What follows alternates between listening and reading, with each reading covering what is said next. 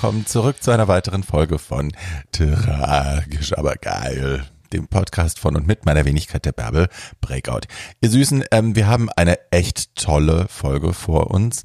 Äh, ich habe mir den Nasser eingeladen. Nasser El Ahmad, ähm, wer ihn nicht kennt, kann ihn noch googeln, bevor es jetzt hier losgeht, aber Spoiler Alert. wir erzählen das natürlich gleich auch alles in der Folge. Ähm, Nasser hat eine echt heftige Geschichte hinter sich, ähm, hat das mit Bravour gemeistert, wie ich finde, hat sich nicht kleinkriegen lassen, ähm, strahlt immer noch, lacht viel, ist ein wunderschöner, bunter lustiger Mensch, ähm, der ganz viel Freude und Leben ausstrahlt. Ähm, ja, ein sehr inspirierender junger Mann und über den und mit dem reden wir jetzt gleich. So, äh, ich freue mich auch vor allem ne, die Geschichte, die gerade in Beirut passiert ist, die Riesenexplosion im Libanon, da kann er uns vielleicht auch was zu sagen, wie man konkret helfen kann. Äh, es gibt ja tausend Aufrufe zu tausend irgendwelchen Spendengeschichten und ich glaube, so langsam verliert man den Überblick und weiß auch nicht mehr so richtig, äh, welche jetzt tatsächlich die richtige ist und wo man Geld irgendwo hinschickt und es kommt vielleicht in die falschen Hände. Ähm, auch dazu wird er uns was sagen können. Ich verlinke Nasser die Spendenaktionen und alles dazu in den Show Notes wie immer. Bei YouTube ist es dann in den Kommentaren und ähm, dann könnt ihr da nochmal eigene Nachforschungen anstellen, beziehungsweise direkt auf den Link klicken und spenden. So. Ähm, ja, ich freue mich, meine Süßen. Ich freue mich, dass ihr wieder eingeschaltet habt. Ihr könnt mich bitte gerne auch abonnieren. Das ist ja immer gut für so eine Podcast-Kanäle, auch wenn möglichst viele Abos vorliegen. A, kriegt ihr dann sofort die Podcasts zugeschustert, äh, sobald ihr, sobald ein neuer erscheint. Und äh, B, taugt mir das gut, weil dann kann ich irgendwie das weiter wachsen lassen und äh, ja, dafür sorgen, dass es hier immer größer und schöner und besser wird bei uns. Gut, ihr Süßen. Ähm, habt eine schöne Folge, habt eine schöne Woche und ich hab euch lieb und ertragt die Hitze gut und bis dann. Tschüss. So, lass uns beten, dass es jetzt funktioniert. Es sieht schon mal gut aus. Guck mal, das ist eine normale Tonspur da. Mhm. Mhm. Das ist nicht so komisch abgehackt pixelig, wie es vorher war. Ich glaube, es funktioniert. Sagen wir mal so, 69, 69, hier sind wir wieder bei Barbie Breakout.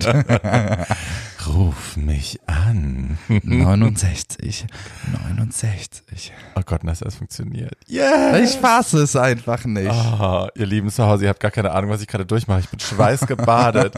ich habe mir heute den Nasser eingeladen und jetzt sitzen wir hier und es war total nett und ich mach, schmeiß das Ding an und plötzlich äh, Fehlermeldung, Fehlermeldung, Fehlermeldung. Ich konnte sie nicht beheben. Aber jetzt läuft es. Okay. Kavum. Ja, ich will es auch nicht beschreien.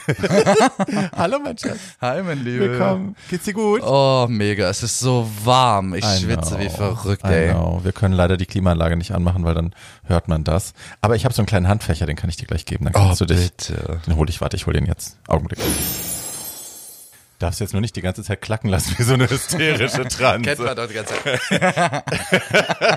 das ist der I need attention Fächer. ich schwör's dir, ich denke immer an alles. An Glitzer, wie du siehst im Gesicht. Ich meine, ja. die Zuschauer können das gerade nicht sehen. An alles mögliche, aber gerade an Fächer oder so, tja.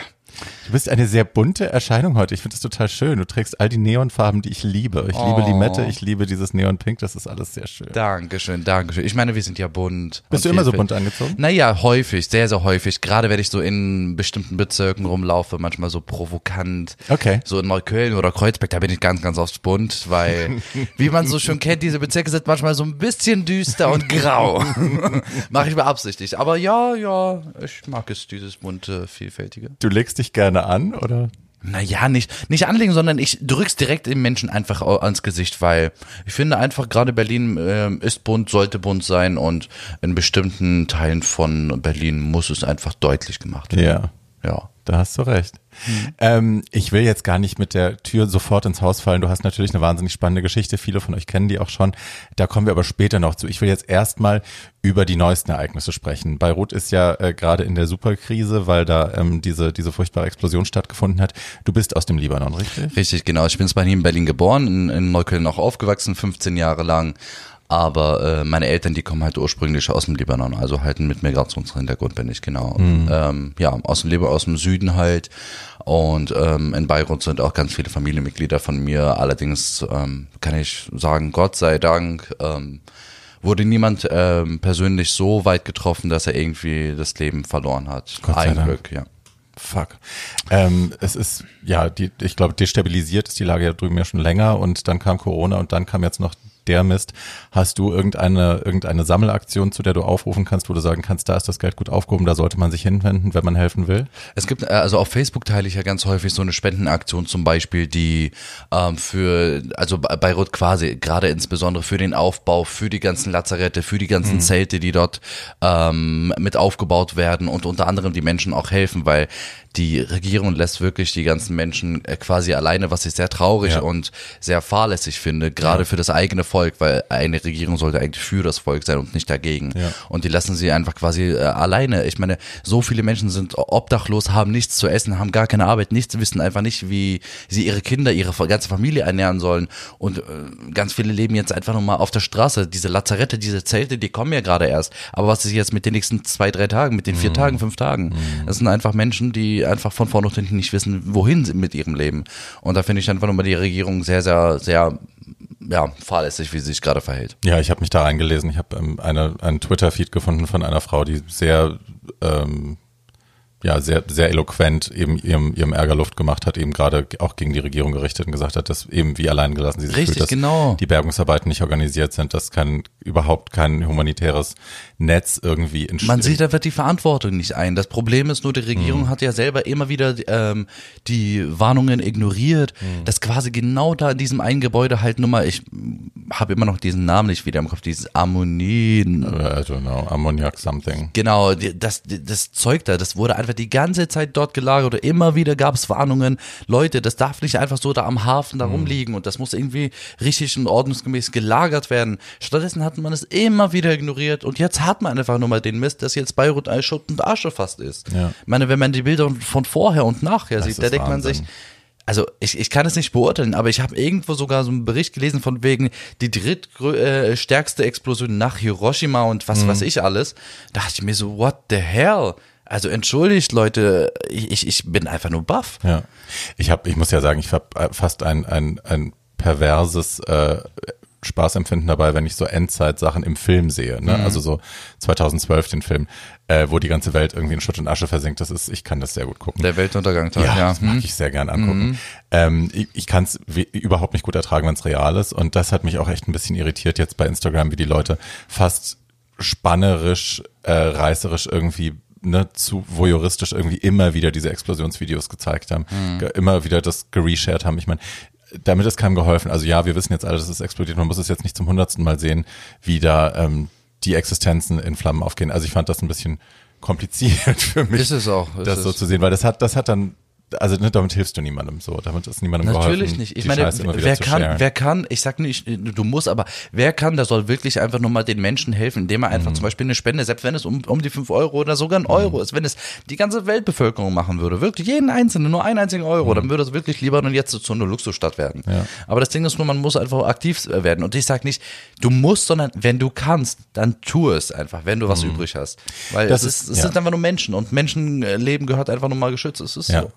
Ich glaube, es, ich glaube, viele Menschen sind gerade haltlos überfordert mit allem. Das mhm. ist, glaube ich, seit Black Lives Matter ist es für viele Leute, die sich vorher politisch nie engagiert haben oder interessiert haben, ist es ein bisschen Overkill und es passiert jeden Tag was Neues und es wird irgendwie nicht besser, sondern man hat das Gefühl, es wird alles nur schlimmer und dann kam jetzt auch noch das und ich glaube, bei vielen Leuten ist jetzt nur noch so weißes Rauschen im Kopf, die können gar nicht mehr fokussieren. Keine Frage. Aber wenn man was tun möchte, ich werde diese, äh, den Link, den Nasser erwähnt hat, werde ich in die Show Notes packen. Da könnt ihr dann draufklicken. Äh, bei YouTube wird er in die Kommentare gepostet und dann könnt ihr in Eurochen spenden, wenn ihr möchtet. Und da wären wir euch sehr dankbar. Auf jeden Fall. Gut.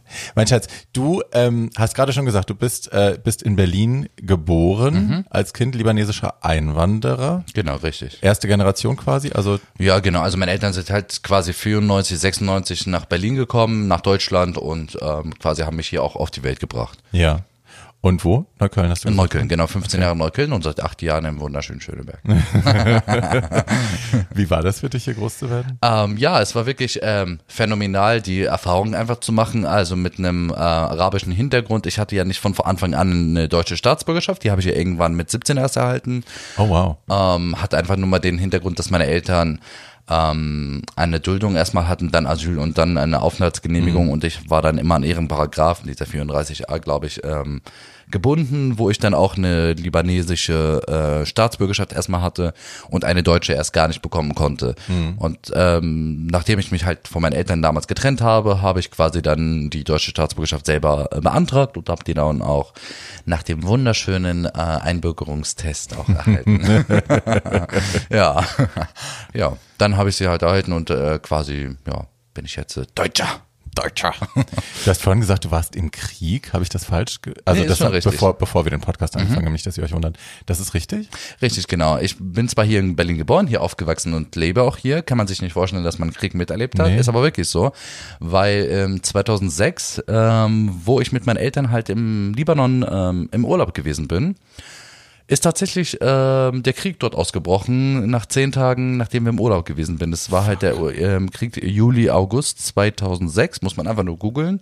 Dann sieht man alle möglichen Bilder und so. Hm? Und ähm, ja, du musst dir halt vorstellen, wir waren halt äh, im Libanon, haben dort Urlaub gemacht, halt in den Sommerferien. Und mittendrin haben wir plötzlich mitbekommen, Eilmeldung, da ist eine ähm, Bombe geplatzt, eine Rakete wurde abgeschossen, eine Brücke wurde jetzt zerstört und der nächste Angriffsziel war quasi der Flughafen. Und da waren wir halt im Libanon gefangen. Wir konnten nirgendwo hin. Und dann gab es auch irgendwann eine Ausgangssperre, dass ähm, man uns gesagt hat, wir dürfen nicht raus. Also quasi aus den Wohnungen hat Israel selber mitgeteilt, weil sonst würde man sofort von der Drohne erschossen werden. Und das habe ich alles wortwörtlich auch gesehen. Ich meine, manche wirklich ähm, ähm, Bewohner, wo wir gewohnt haben, da haben die wirklich das Haus verlassen, weil sie nur mal für ihre Kinder, für ihre Familie sorgen mussten. Ja. Und ich habe wirklich dann diese Schüsse einfach gehört, wie der Mensch dann auch auf der Straße geschrien hat. Aber du konntest ihm selber nicht helfen und nicht auf die Straße gehen, Um Gottes weil du selbst sonst äh, selber einen, einen Schädel bekommen hast. Wie alt warst du denn da? Ich war da neuneinhalb Jahre alt. Na und ich kann mich an alles noch erinnern. Ich meine, du musst dir mal vorstellen, man ist da irgendwie auf dem Balkon vom, von den Großeltern, wo man halt da äh, quasi über die Sommerferien dort ähm, wohnt. Und dann siehst du halt die ganze Zeit über die Landschaften, über die Berge und andere Dörfer und siehst dort zum Beispiel die ganzen Helikopter oder äh, die ganzen Drohnen. Und plötzlich siehst du irgendwie, wie plötzlich so ein Licht flimmert, also wie eine Rakete gerade Ja. hier fliegt. Und dann denkst du dir, ach, in dem Häuschen war ich doch noch vor vier, fünf Tagen. Und boom, das Haus ist nur noch Schutt und Asche. Und das habe ich alles miterlebt. Und dann ist, ähm, naja, sagen wir so, der Krieg ging halt ungefähr anderthalb, zwei Monate. Und ähm, mein Vater dachte sich, pf, wir hauen doch nicht von hier ab, seid ihr bescheuert, bis irgendwann selber eine Bombe geplatzt ist, direkt irgendwie ein, zwei Kilometer ähm, von dem Haus von meinen Großeltern, wo der ganze schwarze Rauch zu uns gekommen ist. Und dann hat mein Vater gesagt, wir hauen jetzt ab, haben drei Wagen, äh, drei Wegen gehabt und alle möglichen Leute, ungefähr 30 Leute in drei Wagen. 30 Leute, also alle möglichen Kinder, vier, fünf Erwachsene hinten, vorne bei meinem Vater und bei mir saßen drei, vier Kinder immer auf dem Schoß und dann sind wir geflohen und meine eigene Mama hatte selber sogar ein, ein ähm, na was, was war das nochmal, ein weißes Bettlaken und hatte die ganze Zeit, klingt ein bisschen lustig, wie ich das erzähle, weil ich das halt so wieder im Kopf habe, aber sie hat wirklich ein weißes Bettlaken gehabt und hat das die ganze Zeit wehen lassen, halt vom Fenster, damit quasi wir sehen, Weiße also Flagge richtig, quasi. genau, dass wir uns ergeben und wir We wollen einfach in mit, peace. Richtig.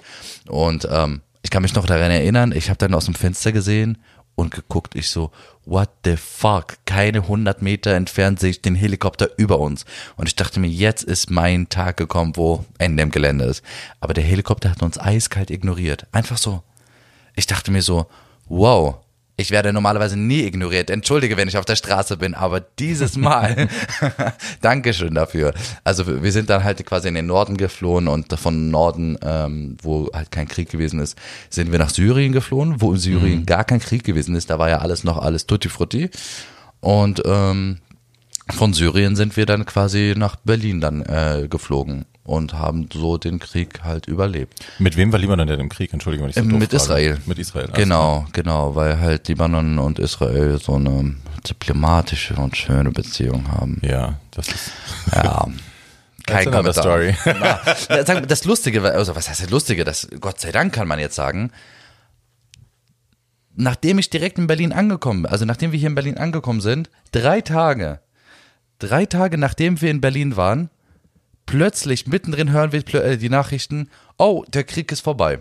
Genau in den drei Tagen, wo wir in Berlin angekommen sind. Und jetzt halt dich fest, in diesen verdammten drei Tagen ist genau das Haus eingestürzt bzw. getroffen worden, wo wir uns die ganze Zeit aufgehalten haben. Wow. Genau in diesen drei Tagen. Das ist nur noch Schutt und Asche. Es gibt es, gibt es nicht mehr. Ja.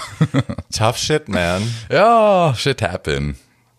Ja, das ist aber echt eine harte Nummer. Ja, Vor allem so jung, ich meine, also man denkt ja, also nicht alle denken das, aber ich, ich habe ja auch schon wirklich viel Kacke auch durch in meinem Leben, aber da denkt man so, hört man allein nur so eine Geschichte und ich weiß ja, da kommen noch ein paar, äh, da denkt man sich schon so, okay, wow, ich, es rückt, rückt das alles immer so ein bisschen in Perspektive und dann denkt man sich, hm, vielleicht hatte ich es doch nicht so schlecht. Mann, mein Gott, jeder trägt sein eigenes Päckchen mit sich, der eine Ja. mehr und der andere weniger.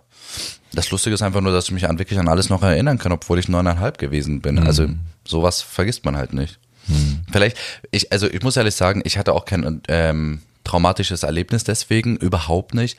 Liegt aber auch vielleicht daran, dass ich einfach so jung gewesen bin und das nicht verstanden habe. Ich kann es, also so groß die Angst habe ich auch nicht gespürt damals, weil man hat es einfach nicht kapiert. Man, man war jung und hat sowas gesehen und dachte einfach, was ist denn hier los? Also man wurde auch nicht aufgeklärt. Also ich habe mit mehreren Modellen gearbeitet über die Jahre, die so aus dem, also aus dem ehemaligen Jugoslawien dann kamen oder irgendwie Serbien, Kroatien, was auch immer. Äh, und die waren jung genug, um den, um den Krieg da quasi mitbekommen zu haben. Und die haben mir das ganz oft erzählt, dass das für sie als Kinder so ein bisschen war wie Abenteuerspielplatz. also genau. Hm. die haben sich halt ein also ne, für die war das halt spannend. Irgendwie, uh, jetzt müssen wir uns verstecken, jetzt knallen hier die Bomben runter, wir müssen unter die Brücke kommen. Richtig, genau. Und jetzt wird gerannt und so. Also natürlich zwischendrin hatten die sicherlich auch Lebensangst und dolle Angst, aber ganz oft war es halt irgendwie so, Keine Frage, wenn eine richtige Explosion plötzlich kam und man gesehen hat, die Mhm. Steine oder sonst was sind rumgeflogen, hat man natürlich- natürlich Angst gehabt und wenn man gesehen hat, jemand hat sich verletzt oder so. Aber ich kann mich selber daran erinnern, mit meinen Geschwistern, mit meinen anderen Cousins, Cousinen, da sind wir manchmal, wenn wir gehört haben, wie das Flugzeug zum Beispiel jetzt, äh, also der Helikopter Mhm. immer weiter niedriger flog, hat man da plötzlich gehört, wie, also man hat es gespürt einfach. Mhm. Und dann sind wir lachend irgendwie unter die Treppe ge äh, geflohen, so, los, schnell, schnell, schnell, lass Mhm. uns dahin. Und man hat dabei gelacht und man hat aber gesehen, wie die anderen Erwachsenen schreien und weinen und so. Und da dachte man sich, man versteht das einfach. Warum? Es ist doch ein kleiner Spaß das gerade ist eine hier. wunderbare Fähigkeit, dass Kinder das theoretisch können. Ne? Ich Mhm. meine, das kann natürlich nicht jedes Kind, nicht in jeder Situation, aber dass es die Möglichkeit gibt für Kinder, das als eine Art Spiel noch zu sehen. Richtig. Und dann hinterlässt es vielleicht nicht ganz so schlimme Narben wie sonst. Richtig. Aber ja, wow. Äh, okay, und dann bist du zurück nach Berlin gekommen mit deinen Eltern und äh, bist hier ganz normal weiter zur Schule? Genau, genau. 2006 halt sind wir halt dann quasi im August wieder in Berlin gewesen und hab noch, noch mal die Schule besucht Mhm. und ja, hab dann quasi meine Schule auch zu Ende gemacht, hab ein Gymnasium besucht und ja, dann habe ich eine Ausbildung gemacht zum Hotelfachmann. Ach, ganz klassisch alles. Ganz normal, halt easy, drei Jahre, ganze Jahre und ja. Wann hast du, wann hast du dich denn geoutet, sag mal? 2012 war das, um genau zu sein, der 15. Oktober. Das heißt, da warst du 15, 16? 15, genau, 15. kurz vor der, meinem 16. Geburtstag. Okay. Genau. Ähm, ich frage jetzt blöd, weil ich natürlich die Geschichte schon kenne Alles gut, Ansätzen. Aber äh, Reaktion zu Hause darauf war Ähm, nicht so erfreulich, muss ich ehrlich sagen, weil das hat damit zu tun, dass meine Eltern nun mal muslimisch geprägt sind, sehr, sehr stark konservativ und ähm, ich muss ehrlich sagen, ich habe mich nicht selber auch geoutet, sondern ähm, wurde zwangsgeoutet. ich war ja von, von einer Mitschülerin aus der Schule. Es ging nämlich so weit, dass ich im Sommer halt quasi ähm, die Community, die schwulen Community äh, ein bisschen kennengelernt habe. Ich habe so ein bisschen recherchiert bei in Google, Facebook, so ein bisschen schwul, gay, Berlin und so. Und dann stößt man natürlich auf Veranstaltungen auf Facebook, auf Gruppen und was weiß ich alles. Und dann habe ich quasi halt eine schwulen Veranstaltung gesehen, also so eine Party, die der Gay Beach von damals am Hauptbahnhof mit Texas Bay. Und da habe ich das äh, halt besucht damals und äh, quasi wurden dort ähm, Fotos gemacht von der Veranstaltung, wo ich da drauf gewesen bin. Und auf Facebook hat man natürlich gesehen, wenn man mit, dem, mit mir befreundet ist, Nasser war hier. Und Ja. man hat dann die Veranstaltung gesehen. Und natürlich ist man raufgegangen, wie als Mitschüler, der, also als Schulkameraden, Ja, ja. und hat gesehen, oh, der Nasser war wirklich da. Sofort Screenshots gemacht, was weiß ich alles. Sofort war ich in der Schule erstmal bekannt. Mhm. Der schwule Typ aus nebenan. Neukölln, wo ich ge- aufgewachsen bin, mein, äh, mein ehemaliges Gymnasium. 98 Prozent mit Migrationshintergrund und äh, dass sich jemand jetzt outet als schwul, das war für die etwas keine Ahnung, wie ein achtes Weltwunder. Das kannte man einfach nicht mit dieser, ähm, also mit so einer Generation. Und ähm, ja, dann war ich in der Schule geoutet, eine Woche, zwei Wochen später auf Facebook. Und dann hat eine Mitschülerin mir gesagt, du musst dich jetzt wieder auf den normalen Weg begeben, weil das ist Haram, das ist eine Sünde, das geht gar nicht. Und ich habe ihr einfach gesagt, ganz ehrlich, kümmere dich um deinen eigenen Scheiß und lass mich einfach äh, in Ruhe mit diesem Mist. Ne? Haram das ist- heißt in der muslimischen Kultur alles, was Sünde ist. Richtig, genau. Allah Das ist erfreut. Richtig, exakt. Und ähm, ich habe ja einfach gesagt, ganz ehrlich, ich bin immer noch äh, ein Moslem, ich bete bis heute, ich lese den Koran etc. Und du siehst einfach, dass es einfach vereinbar ist mit meiner Sexualität. Ähm, hat sie allerdings nicht eingesehen, weil sie selber genauso konservativ ist wie meine Eltern. Sie ist dann zu meiner Mutter gegangen nach Hause, weil sie mit denen auch Kontakt hatte.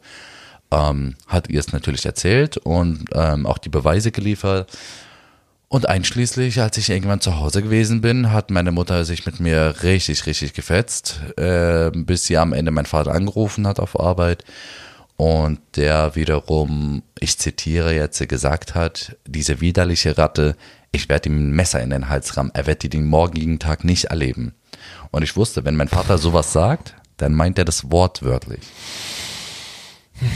Okay. Ja, dann musste ich mich halt nun mal entscheiden. Entweder ich bleibe zu Hause und lasse den Tod einfach mal über mir ergehen, weil ich wusste, meine Familie ist nun mal so verrückt, einfach in, in deren Köpfen, dass sowas nicht vereinbar ist. Oder ich ergreife einfach nur mal jetzt die Gelegenheit, bevor der Tod irgendwie zu Hause ankommt, ähm, dass ich jetzt äh, weglaufe, mich von denen trenne und ähm, mich auf ein Leben einstelle, wo ich null weiß, wohin mich das führt. Ob das positiv oder ende, äh, negativ endet, ob ich irgendwie heute unter der Brücke schlafe oder bei einem Freund, wusste ich von vorne und hinten nicht. Aber Hauptsache, ich muss hier weg. Und das habe ich dann auch äh, gemacht, habe meine Geschwister umarmt, meine Mutter war dann einkaufen gewesen und ich ähm, habe dann die notwendigsten Sachen genommen und bin damals zu meinem Ex-Freund gelaufen. Hab dort geschlafen, hab dort das Jugendamt kontaktiert, denen mitgeteilt, was Sache ist. Und ja, dann wurde das Zollgericht entzogen, das Familiengericht wurde eingeschaltet, ich hatte einen Vormund. Aber natürlich als 15-Jähriger zum ersten Mal getrennt von der eigenen Familie. Du willst irgendwie natürlich wieder deine Mutter sehen, du willst wissen, wie es denen geht. Und das erste Mal ohne die irgendwie zu leben, das mit 15 vor allem. Das wollte ich gerade fragen. Wie war das denn emotional? Ich meine, auf einen Schlag deiner ganzen Familie Tschüss sagen zu müssen und zu wissen, dass der eigene Vater einen umbringen will. Natürlich ist es nicht vereinbar für mich gewesen. Ich konnte das nicht. Natürlich äh, habe ich mir gedacht, die Gefahr einfach nur mal, dass dein eigener Vater dich lieber jetzt tot sehen würde, Ey, ich kann gar nicht. als äh, wirklich, also als, als lebend und du trotzdem zu ihm einfach Kontakt haben möchtest, diese, diese mehr einfach Kontakt zu deinen Eltern zu haben und zu deiner Familie, war einfach, war einfach wesentlich größer und ich habe mir einfach gedacht, ich muss einfach zu denen zurück. Das ist meine eigene Mama, das sind meine Geschwister, die ich liebe und über alles verehre. Und deswegen bin ich einfach äh, wieder zurück, habe die kontaktiert und gesagt, Mama, ich vermisse dich, ich möchte dich einfach wiedersehen. Und ähm, ich bin nach Hause gegangen, ich habe auf sie gehört, sie hat mir gesagt, Papa ist nicht da, wir können miteinander reden. Und ja, natürlich, als Kind bist du so naiv und glaubst nun mal die, die Worte deiner Mama. Natürlich, du bist auch, du vertraust ja deiner Mutter. Richtig, genau, das war Wem, halt. wenn nicht deiner Mutter? Richtig. Ich meine, ich stell dir mal vor, meine Mama, die war, die hat mich mit 15 bekommen, meine Mama. Die ist jetzt 39 und ich bin 23. Ähm, meine Mama, jünger als ich. Wahnsinn. Na, du bist schon meine Mama, weißt du doch. ähm, nee, ich muss ehrlich wirklich sagen, die war wirklich wie eine beste Freundin für mich. Die, ähm, und deswegen habe ich nun mal auf sie auch gehört und bin nach Hause gegangen und ähm, schließlich war natürlich mein Vater dort, wie äh, erwartet, irgendwie im Hinterkopf. Und ähm, meine Tante war da und ein Onkel. Und ja, dann haben die mir die erfreuliche Nachricht mitgeteilt, dass ähm, ich jetzt verlobt bin. Weil das wird's richten. Richtig, genau. Das würde mich umkehren. Das ist doch sicherlich nur eine kleine Phase. Er experimentiert irgendwie rum, macht Erfahrung. Und ähm, mit einer Frau werden wir ihn hundertprozentig irgendwie umkehren. Natürlich. Dachte ich mir, natürlich, sicherlich. Habe ich natürlich nicht mitgemacht. Ich habe sowas von ähm, versucht, den einfach klarzustellen, ich bin 15. Was denkt ihr euch eigentlich, dass ich irgendwie jetzt hier heirate? Und er, mein Vater meinte mir damals noch so, ja und? Deine Mutter war auch 15, als ich sie im Libanon geheiratet habe. Ich so, wir leben aber nicht im Libanon, wir leben zum Teufel hier in Berlin. Was ist mit dir los? Habe ich, ich habe mich sowas von mit dem gestritten, bis am Ende er mir sogar eine geknallt hat, weil ich den Spruch rausgelassen habe und ihm gesagt habe, ganz ehrlich, wenn du keinen schwulen Sohn äh, äh, möchtest oder im Hinterkopf dir das nicht vorstellen konntest, dann hättest du wirklich 1996, als du mal Mama gevögelt hast, ein Kondom benutzen müssen. habe ich ihm wirklich gesagt, dafür habe ich natürlich nicht geknallt bekommen, keine Frage. Aber ich habe ihm das wirklich gesagt, weil er einfach nun mal, er einfach das nicht bestimmen kann. Ich habe ihm einfach gesagt, wir leben hier einfach nicht irgendwie in einer Welt, wo irgendwie Super Mario du 100 Cent auf der Straße findest und ein zweites Leben hast und drittes Leben. Es Ja. ist nur ein einziges, das ich lebe. Ja. Und da habe ich ihm gesagt, ähm, es ist nun mal mein Leben und wenn du damit nicht zurechtkommst, Pech gehabt. Warum glaubst du, dass er an- da nicht versucht hat, dich umzubringen? Dass er da, hat er sich beruhigt gehabt? In oder? Berlin kann, würde man sagen, ähm, dass es quasi zu schnell aufgeflogen ist und die Ehre der Familie einfach nur mal aufrechterhalten werden ähm, bleiben musste in äh, Berlin, so dass sie gesagt haben, wir müssen das alles nach Tradition machen und das bei den Großeltern machen, also bei den Eltern meines Vaters. Und ähm, irgendwie hat es auch geklappt, das erzähle ich äh, nämlich gleich. Da, als, ich, als diese Heirat nämlich arrangiert worden ist, habe ich mir gesagt, ich kann es einfach nicht mitmachen, bin bei der besten nächsten Gelegenheit wieder weggelaufen. Ähm, dann hatte ich natürlich meinen Vormund, ich hatte meinen Sozialarbeiter, bin in eine Jugend-WG eingezogen, bis einschließlich ähm, das Familiengericht noch dazu eine Ausgang, eine Auslandssperre für mich verhängt hat mit 15. Ich durfte nicht außerhalb Deutschland ohne eine familiengerichtliche ähm, Genehmigung, weil die natürlich geahnt haben, wie so eine Familien ticken, dass sie die eigenen Kinder in die Heimat verschleppen und dort versuchen umzukehren. Und schließlich hat er das natürlich auch gemacht, mein Vater, also meine äh, Onkels. Es ist nämlich so gewesen, nachdem ich ähm, in dieser betreuten WG gewesen bin, musste ich mich ja äh, zum, äh, bei meinem Betreuer und bei meinem Vormund mindestens zweimal am Tag melden, zur, also quasi zur Kontrolle der Sicherheit, dass alles in Ordnung ist, dass es mir gut geht und meinem WG-Mitbewohner genauso. Aber das heißt, die haben das auch ernst genommen. Die haben wirklich gesehen, okay, der Junge ist in Gefahr. Richtig, das Jugendamt, das Familiengericht, wirklich mega 1A. Also sowas hätte ich nie im Leben erwartet, dass sie das wirklich so äh, ho- hochgestuft haben auf Alarmstufe Rot und wirklich das phänomenal gemacht haben. Wirklich. Beim Bürgeramt sofort eine Auskunft, Auskunftssperre. Nirgendwo durfte irgendwie mein Name oder meine Adresse zusammenkommen. Sogar beim Bürgeramt wurde ein ganz anderer Name für mich, ein Synonymname ähm, äh, war dort, dort jetzt dann bekannt. Und ähm, sogar meine Mitbewohner, wenn irgendwie gefragt wurde, ist Nasser eigentlich hier? Und dann hat man immer gesagt, wer ist Nasser? Weil das gibt, gab es nicht. Meine Freunde mussten mich wirklich, wirklich immer mit meinem Synonymnamen dann ähm, ähm, ähm, nennen. ansprechen. Genau. Aber heißt das, du musstest auch Schule wechseln und all das? Richtig, alles komplett Okay. in der ganzen neuen- Zeugenschutzprogramm quasi. Alles komplett, wirklich. In der Schule, in der Schule war ich auch mit einem ganz anderen Namen bekannt. Also, den kann ich ja jetzt sagen. Hm. Luca Neuer war ich. Ich war quasi halb Italiener, halb Deutscher. Hm. Und ähm, ja, hatte meine äh, italienische Mutter und einen deutschen Vater, musste ich sagen. Luca und Neuer halt. Ja. Deswegen war das ganze Zeugenschutzprogramm äh, quasi aktiv bei mir, weil man einfach gesehen hat, wie hoch die Gefahr ist, nun mal, dass irgendwas passieren kann. Ich meine, ich habe dem Jugendamt auch damals erzählt, was wirklich gewesen ist, bevor ich geoutet gewesen bin, das kann man ja nebenbei sagen, ähm, dass mein Onkel selber auch gesehen hat, Mensch, dieser Junge, den müssen wir irgendwie mehr erziehen, wir müssen ihn irgendwie umkehren, der verhält sich zu sehr wie eine Frau, der bewegt sich irgendwie total wie eine Frau. Da hat er gesagt, wir müssen ihn wirklich strenger und drastischer erziehen. Der hat mich wirklich mal bei sich zu Hause in Neukölln eingesperrt und hat mich so weit gefoltert, dass er Benzin über mich geschüttet hatte. Der hat kochendes Wasser über mich gegossen. Der hat ein Feuer, kam mit einem Feuerzeug immer. Nee, natürlich, das ist alles äh, nachgewiesen. Sogar zwei Narben habe ich dafür bis heute an meinem linken Arm. Also das hat er alles damals gemacht, nur weil, nicht weil er wusste, dass ich schwul bin. Das, da, da war ich noch nicht mal geoutet. Das war alles nur, weil er das geahnt hat. Er hat gesagt, Mensch, der verhält sich zu feminin. Seine Brust, der zeigt er nicht raus. Der ist total, lässt die Schultern hängen und läuft die ganze Zeit irgendwie wie eine Frau. So tuntig rum, das geht nicht. Das ist die ganzen Verwandte, die Onkels, Tanten, unsere Eltern, also seine Großeltern, die, die reden schon darüber, von wegen, ihr habt eine Schwuchtel in der Familie. Was soll das? Man äh, hört das die ganze Zeit bis in den Libanon. Er zieht ihn mal richtig. Und deswegen hat mein Onkel dann diese drastischen Maßnahmen halt wirklich tatsächlich mit mir äh, gemacht.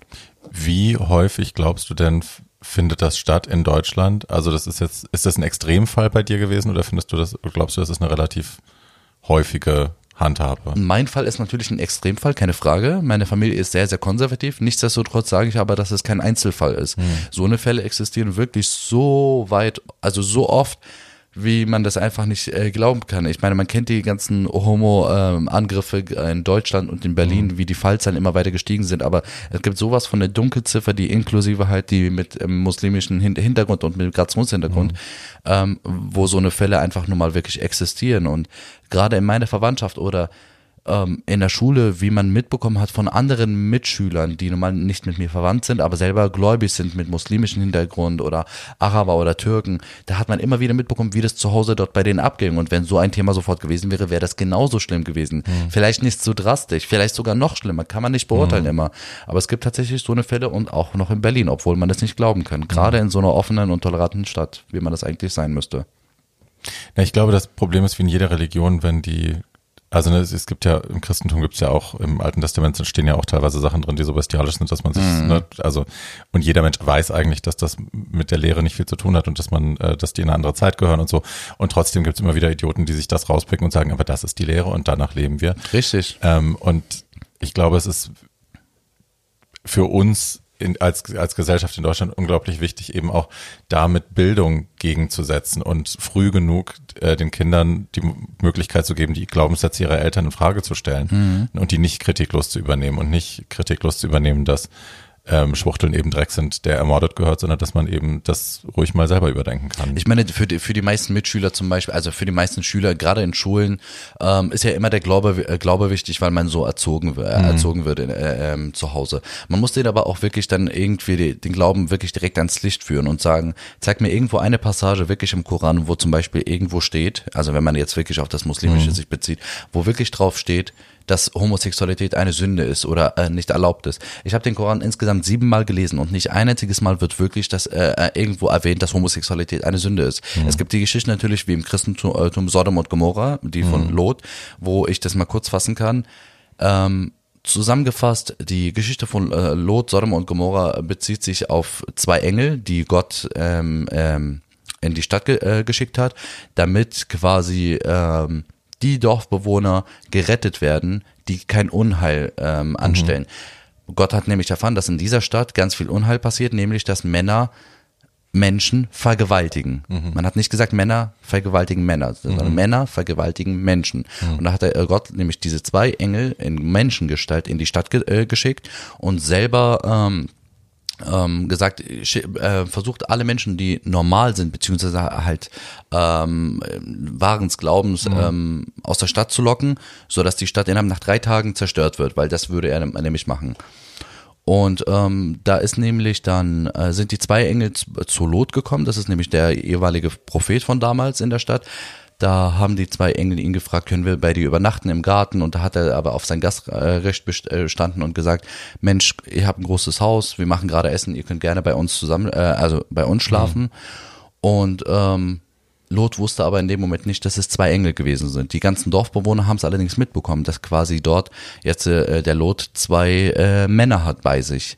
Dann wollten natürlich die ganzen Dorfbewohner, haben sich alle versammelt, haben sich zu Lot äh, begeben und wollten quasi, dass Lot die zwei Männer rausrückt, mhm. weil die die Männer vergewaltigen wollten. Mhm. Ja, Lot hat allerdings auf sein Gastrecht bestanden gesagt, nein, das mache ich nicht, das sind meine Gäste. In dem Moment ist der Konflikt natürlich ausgebrochen und sofort hat äh, Gott gesagt, ich zerstöre jetzt die Stadt. Es hat Feuerbälle geregnet, die ganzen Männer sind verbrannt, haben aus ihren Münd Mündern äh, geblutet, es hat geblitzt, die Menschen haben ihr Augenlicht verloren. Mhm. So, damit war die Stadt zerstört. Man äh, musste jetzt allerdings die Moral finden und beziehungsweise, also was heißt Moral, sondern den Fazit. Mhm.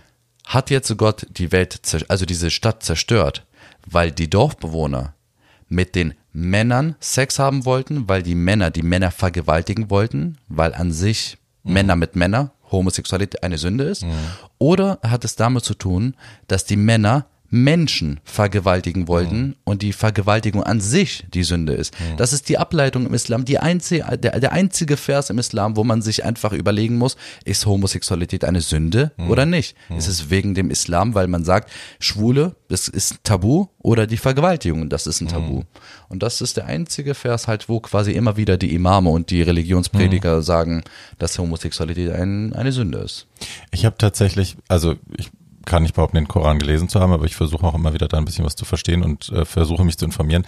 Und ähm, spreche halt auch viel mit äh, mit arabischen Männern oder ja muslimisch Background Männern ähm, und eine Sache, über die ich immer wieder stolpere, ist, die, dass mir immer wieder gesagt wird, also eigentlich steht es uns als muslimischen Menschen nicht zu, zu richten, sondern Allah muss richten. Richtig, also genau. das ist nicht unsere Aufgabe, egal wie, ob wir es gut finden oder nicht, das ist aber nicht unsere Aufgabe, da einzugreifen und ähm, seinen Job zu machen. Das ist sein Job, er muss das Im entscheiden. Koran steht genau eins zu eins. Du bist nicht selber der, äh, du bist nicht erschaffen worden selber von mir, um zu richten über andere Menschen, was sie am Ende richtig und falsch machen, weil am Ende ist selber jeder Einzelne für sich verantwortlich am Tag der Auferstehung, wo quasi äh, jeder Einzelne in seinem eigenen Grab ist, weil am Ende bist du nicht mit ihm selber im Grab, dass du für ihn um, um, äh, urteilen kannst. Nur weil du ihn jetzt umgebracht hast, heißt es nicht, dass du gleich auch mit ihm im, Grab landest. Er landet alleine im Grab und du genauso.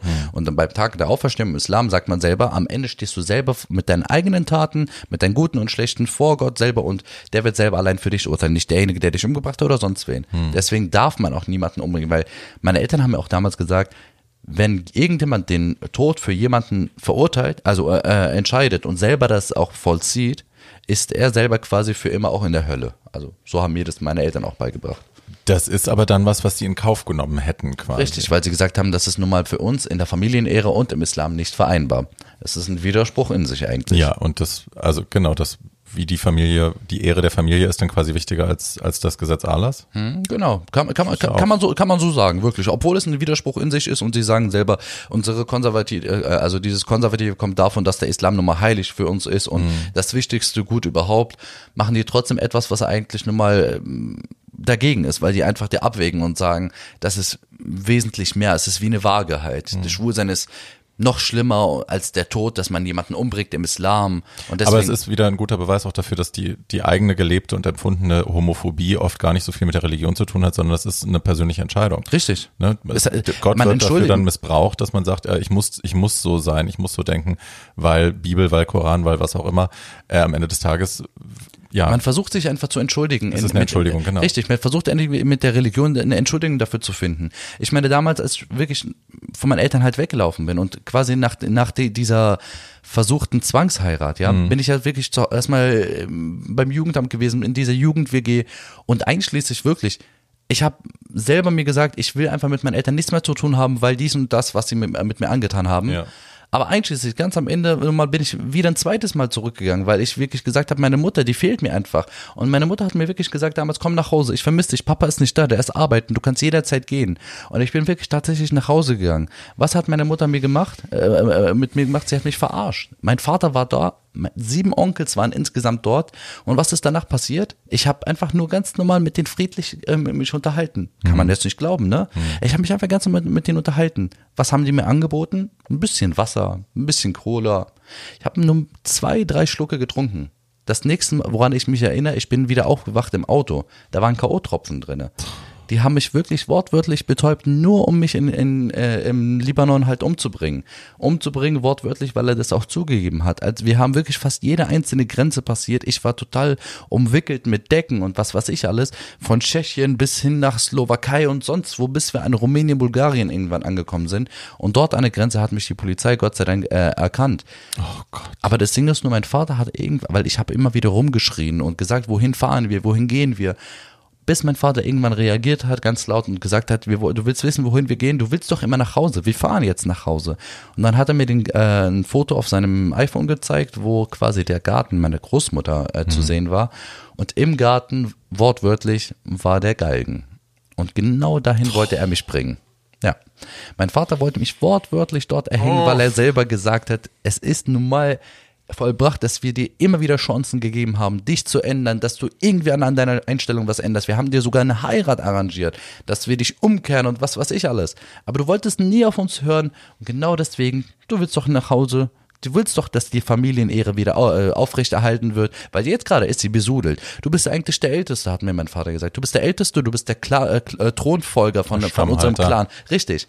Du bist quasi der Clanführer in der Zukunft. Und genau deswegen, was du gerade machst, das ist halt nun mal, jeder spricht über uns, total im Negativen. Und genau deswegen, damit wir das mal aus der Welt schaffen, musst du aus der Welt. Und deswegen hat er versucht, halt mich wortwörtlich in den Libanon äh, zu entführen und mich dort umzubringen. Er hat es er hat's aber nur bis zur rumänischen, bulgarischen Grenze geschafft. Gott sei Dank. Da- Und die waren alle involviert, die ganze Familie war involviert, alle wussten Richtig. Bescheid und keiner hat sich dagegen gestellt, keiner hat versucht nicht. zu kämpfen. Nein, gar nicht. Alter. Das ist, es ist typisch nun mal so, ein- so ein Clan einfach, der hält einfach zusammen. Aber Gott sei Dank halt, wie gesagt, an der rumänischen, bulgarischen Grenze ist alles aufgeflogen. Ich meine, ich war zwei Tage lang ohne irgendwie eine Meldung von mir. Das Jugendamt hat nichts mitbekommen. Mhm. Äh, Meine Betreuer, die mir gesagt haben, du musst dich zwei Ta zweimal am Tag melden, Montag, Dienstag, Mittwoch, drei ganze Tage lang, gar kein Lebenszeichen. Meine Das heißt, die haben sofort mit Hochdruck ich Bescheid war gesagt. Interpol. Interpol war ich überall wirklich Okay. vermisst. An jeder Grenze, wo man meinen Namen oder meine äh, Passnummer gesehen hätte, war, wurde ich sofort mit Alarm rot. Der Junge wird vermisst überall in Deutschland, in Berlin und ja, an der rumänischen-bulgarischen Grenze halt quasi ähm, haben mich die Beamten gesehen. Meine äh, Verwandten beziehungsweise mein Vater hat sie auch wieder äh, mal versucht zu bestechen, von wegen hier ein paar tausend Euro und wir vergessen es mit dem Pass. Haben die aber nicht gemacht, gerade die Rumänen. Also die haben wirklich gesagt, von wegen, was soll das hier? Wow. Und ähm, da musste ich halt aussteigen mit meinem Vater. Mein Vater hat ihnen immer gesagt, ja, ich habe den Pass meines Sohnes ver vergessen in Berlin, aber wir wollen nur einen Ausflug machen und das ist wirklich mein Sohn. Natürlich haben sie sich aber nicht kleinkriegen lassen, weil sie gesagt haben, von wegen du bestichst uns und versuchten uns ja zu sagen, von wegen das ist dein Sohn. Ja, bis, äh, aber er hat meinen Pass halt nie rausgerückt, bis er am Ende er gezwungen wurde, wieder zurück ins Auto zu gehen und ich selber im Revier bleiben musste.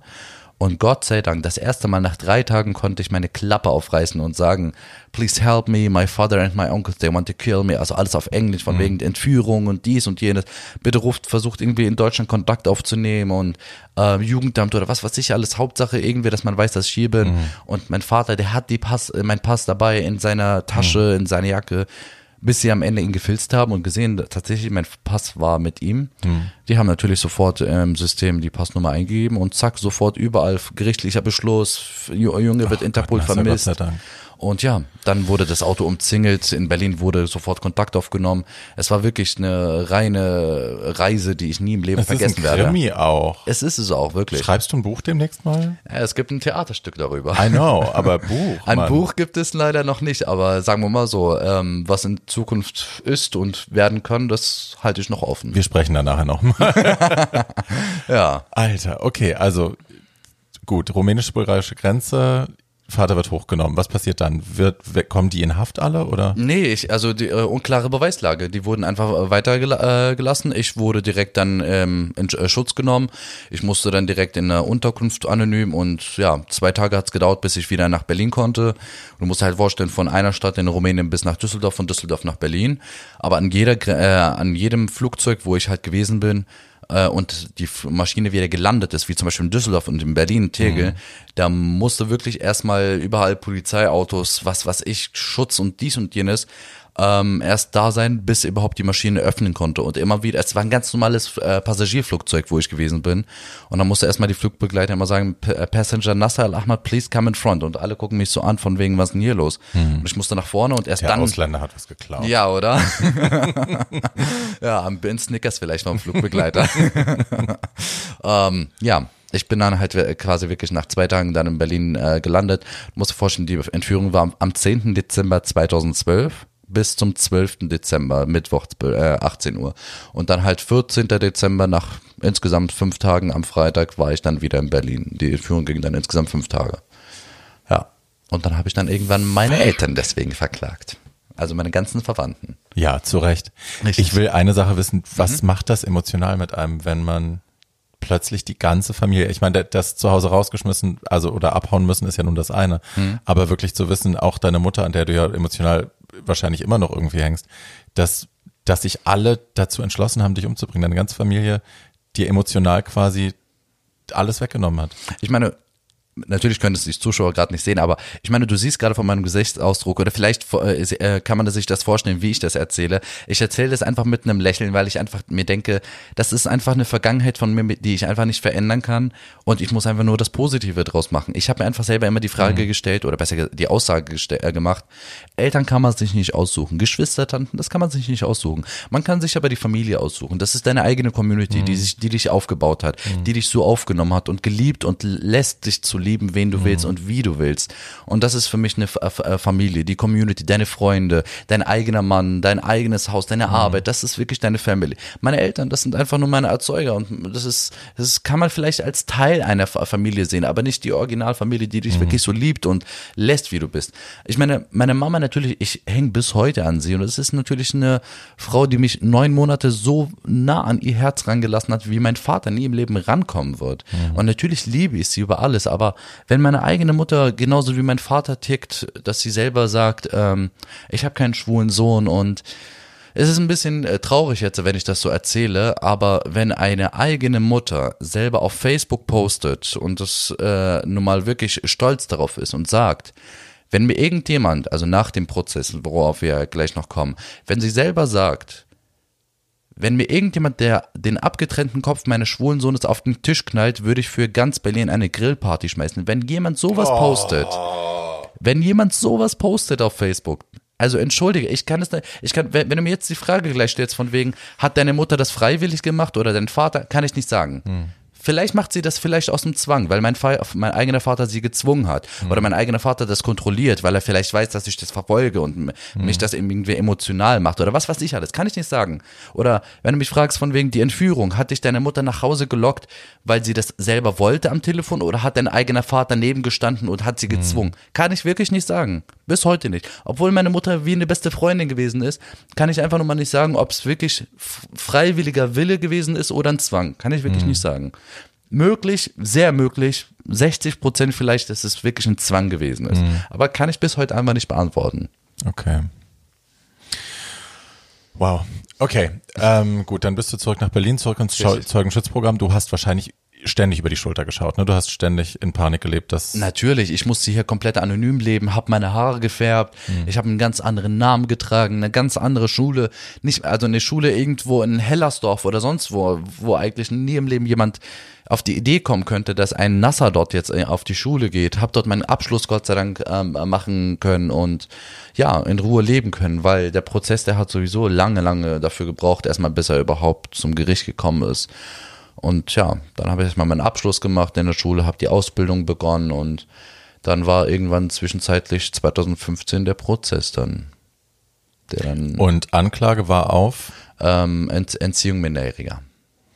Okay, also das heißt versuchter Mord oder geplanter Mord oder so. Genau, also quasi nee, stand also, nicht in der Anklage. Überhaupt nicht, weil die sagten selber, wir haben einfach Nasser an, ähm, gesehen, dass er einfach nochmal gestresst gewesen ist. Er hatte zu viel Stress mit seinen Eltern, also haben meine Verwandte gesagt. Und deswegen haben wir einen Ausflug mit ihm gemacht nach draußen, so ein bisschen die, ähm, das Land anschauen und wir wollten vielleicht irgendwie in den Libanon mal die Ver Verwandten dort besuchen. Wir wollten nie irgendwas Böses. Und damit sind die durchgekommen. Ja es war nur Entziehung Minderjähriger, weil nun mal vom Gesetz es nicht erlaubt gewesen ist, dass sie das überhaupt machen. Mhm. Weil es war schon dort das ähm, Sorgerecht entzogen und es war auch eine Auslandssperre für mich vorgesehen, mhm. dass ich nicht außerhalb Deutschland durfte ohne eine Genehmigung. Und ja. das haben sie aber trotzdem gemacht.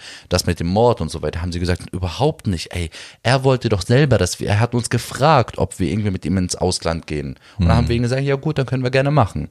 Und ja, das war halt unklare Beweislage, kann man sagen. Es war halt nur wegen Entziehung Mineria. Aber das Schlimme ist einfach nur, der Prozess war ja auch international äh, überall in der Presse.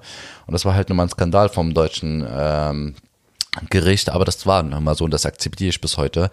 Ähm, der Prozess hat keine vier Minuten gedauert. Nach vier Minuten war alles vorbei, weil die Staatsanwaltschaft die Richterin und die Verteidiger meiner Verwandten einen sogenannten Deal mhm. vereinbart haben, so nennt sich der vor Gericht, dass sie quasi vor Gericht nicht erscheinen sollen. Mhm. Und fürs Nicht-Erscheinen würde das Amtsverfahren zu einem Strafverfahren umgeleitet. Und somit würden sie fürs Nicht-Erscheinen, ich betone es wirklich, fürs mhm. Nicht-Erscheinen eine Geldstrafe von 90 Tagessätzen a 15 Euro, das bedeutet 1350 Euro pro Kopf bekommen. Und somit ist der Prozess vorbei fürs nicht, fürs Nicht-Erscheinen, nicht für die Entziehung Media oder sonst was, mhm. nur fürs Nicht-Erscheinen würden sie eine Geldstrafe von 1350 Euro bekommen und somit ist alles vorbei. Als ob nie etwas passiert wäre. Wahnsinn. Nur fürs Nicht-Erscheinen. Für eine Entführung und alles Mögliche, was passiert ist, ja. wurde nie verhandelt, nie. Gab es nie einen richtigen Prozess. Nach vier Minuten. Und das kann man auch nachträglich nicht mehr. Ich durfte nicht mal in eine Berufung gehen oder das Urteil anfechten. Darfst du nicht? Kannst du? Durf, durfte ich auch nicht, weil ich war ja selber erstmal Hauptkläger. Mhm. Als Hauptkläger oder als Zeuge könntest du ein Urteil anfechten. Wenn du allerdings Nebenkläger noch dazu bist, was automatisch die Richterin gemacht hat mhm. im Nachhinein, weil die Staatsanwaltschaft war nur, äh, dann Hauptkläger. Ich war Zeuge und gleichzeitig Nebenkläger. Mhm. Als Zeuge an sich durfte ich natürlich in äh, Berufung gehen. Wenn ich aber gleichzeitig Nebenkläger bin, was irgendwann spontan passiert ist von der Richterin, ähm, blieb mir die Möglichkeit verwehrt, äh, in Berufung deswegen zu gehen. Fuck. Ja.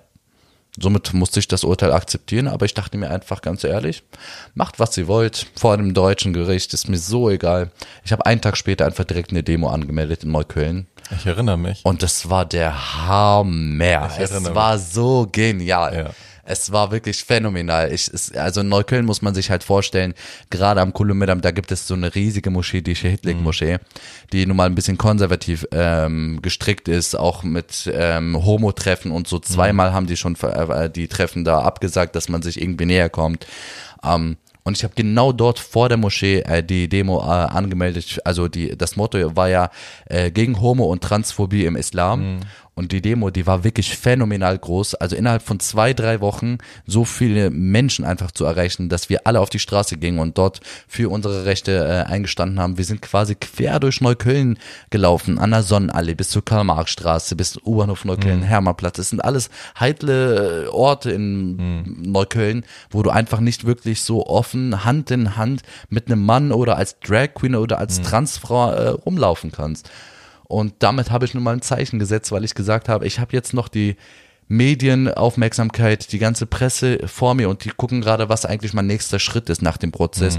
Und da dachte ich mir, ich nutze das einfach direkt aus und zeige einfach, bitte, ich akzeptiere das Urteil, aber trotzdem lasse ich mich nicht unterkriegen und kämpfe weiter für meine Rechte. Und es war ja auch ein riesiger Befreiungsschlag, ne? Also dann quasi in die Öffentlichkeit zu gehen und zu sagen, hier bin ich übrigens, ich bin sichtbar. Richtig, Ihr genau wisst in jetzt, diesen wo Bezirken. ich bin. Ihr könnt Richtig. mich sehen. Ich bin hier. Wenn ihr mir was wollt, könnt ihr kommen, aber traut euch. Richtig, genau. In den Bezirken, genau da, wo alles passiert ist, wo diese Entführung äh, angefangen hat, wo das mit dem Benzin, mit dem ko- kochenden Wasser, alles, wo alles passiert ist, genau da habe ich mich hingestellt mit der ganzen Community und da dachte ich mir einfach, traut euch jetzt noch irgendwie was zu machen, wo die ganze Community hinter mir steht. Traut euch das. Das haben sie natürlich nicht, weil in der Öffentlichkeit würden sie es nicht machen und das können die auch nicht. Aber das Schöne ist einfach nur, die Demo ist auch am Elternhaus wirklich vorbeigezogen Wow. und das Witzige daran ist, der Prozess war ja 2015 im März, ne? Die Entführung war 2012 im Dezember. Drei Jahre nach der Entführung sehe ich meine Eltern zum ersten Mal wieder auf der Demo. Und zwar vom, auf dem Balkon. Ich habe die Schwulenfahne auf meinem Rücken, die ganze Community hinter mir und ich sehe meine Eltern auf dem Balkon Oh, Nasa, ich fange an zu heulen. und wirklich, meine Eltern, also meine Eltern in dem Moment, also mein Vater zumindest, der zeigt einfach den Mittelfinger vom Balkon. Ich in dem Moment denke mir einfach nur, mach das, wie du möchtest. Ich habe die Schwulenfahne wie, äh, wie ein äh, Dingens, also wie ein, wie ein Fe äh, Wie ein Superhero mit seinem Cape. Richtig. Und in dem Moment dachte ich mir einfach nur, die zwei Finger rechts und links mit meinen, also halt das Peace-Zeichen, habe ich einfach nur gezeigt und gesagt, hier, bitte, trau dich jetzt irgendwie noch was zu machen. Hin, hinter dir, mir steht die ganze Community, die mich so akzeptiert und liebt, wie du, äh, wie ich bin. Bitteschön. Das war wirklich so ein schöner Tag, den ich nie im Leben vergessen werde. Es war so toll. oh Mann, oh Mann, oh Mann. Schatz, ich, ja, mir fehlen gerade die Worte und mir laufen die Tränen. ein Ich sehe das gerade. Oh je. Nein, das ist so toll, Schatz. Ich bin, ich bin, ja, das bewegt mich sehr, aber ich bin halt auch wahnsinnig stolz auf dich, dass du das geschafft hast und dass du nicht klein beigegeben hast und dass du dir den Spirit hast nicht lähmen lassen und den Mut und auch den Trotz. Ne? Also weil, Ich habe mir einfach gesagt, wenn nicht wir, wer dann? Und wenn nicht jetzt, wann dann? ja. Ach, Schatz. Mensch, ey, ohne Scheiß, wir schwitzen schon genug und dann noch die Tränen in den Augen, ist ja schon furchtbar. oh, Wow. Ja, du hast dich dann wirklich Hals über Kopf in den Aktivismus auch gestürzt. Ne? Du hast ja dann dir die Stimme nie wieder verbieten lassen tatsächlich und bist äh, bis heute einer der aktivsten hier in der Stadt. Ähm, wie kam es denn dazu? Ähm, 2015, als wirklich die Demo zu Ende gewesen ist, dachte ich mir, ich schwebe ein bisschen zu sehr über dem Boden, weil es hat mich so ein bisschen zu sehr auch getroffen. Du musst dir mal vorstellen, ich war damals frische 18, 19, wobei, nee, es war, ich war, warte mal. Ich muss jetzt wirklich rechnen. 14, 18. Ich war 18,5 Jahren. Ja. Und ich musste mir irgendwie vorstellen, was will ich jetzt eigentlich überhaupt ähm, machen? Will ich jetzt wirklich nur noch in diese Richtung Medien und dies und das machen oder will ich auch ein normales Leben leben? Ja. Und natürlich, die, das normale Leben wollte ich irgendwie wei- weiter aufrechterhalten. Es gab einfach zu sehr, zu viele in Interviewanfragen. Es gab zu viele Anfragen für ein Buch oder ein Theater oder ein Kinofilm. Ja. Ich meine, Marco Kreuzpainter, vielleicht kennst du den, oder zum Beispiel den Rosa von Braunheim Ja. oder andere ähm, Regisseure, die haben mich immer wieder angeschrieben und gefragt, Mensch, wir haben uns irgendwie überlegt, wir wollen dies und das mit dir machen, irgendwie einen Film oder ein Buch oder sonst was. Aber ich habe immer wieder gesagt, Danke, aber nein. Ja. Danke, aber nein. Ich möchte mein normales Leben wieder haben. Ja. Mit 18, äh, gerade wenn irgendwie so viel Presse und Interviews und so weiter kommen, da schwebst du irgendwann über den Boden und denkst dir, wow, ich werde bekannt und Fame und so. Ja. Aber irgendwann musst du auch wieder den Boden unter dir finden. Und deswegen habe ich mich zurückgezogen, habe gesagt, ich mache jetzt erstmal wirklich meine Bildung, habe eine Ausbildung direkt 2015 gemacht und mich komplett zurückgezogen. Ganze drei Jahre, von 2015 bis 2018, komplett zurückgezogen, meine Ausbildung zum Hotelfachmann gemacht bis halt nur 2017 das Gripstheater mich angefragt hat, was ähm, gesagt hat, dass sie gerne halt ein Theaterstück über mein Leben machen wollen und ähm, quasi, was die Idee dahinter ist für Mitschüler, für Klassen, dass es quasi halt einen Denkanstoß gibt für die Klassen. Und ich dachte mir einfach, das Gripstheater kenne ich schon mal von meiner Kindheit. Mit sechs, sieben Jahren war ich schon dort und kenne auch wirklich die Geschichten vom Grips, wie sie das machen.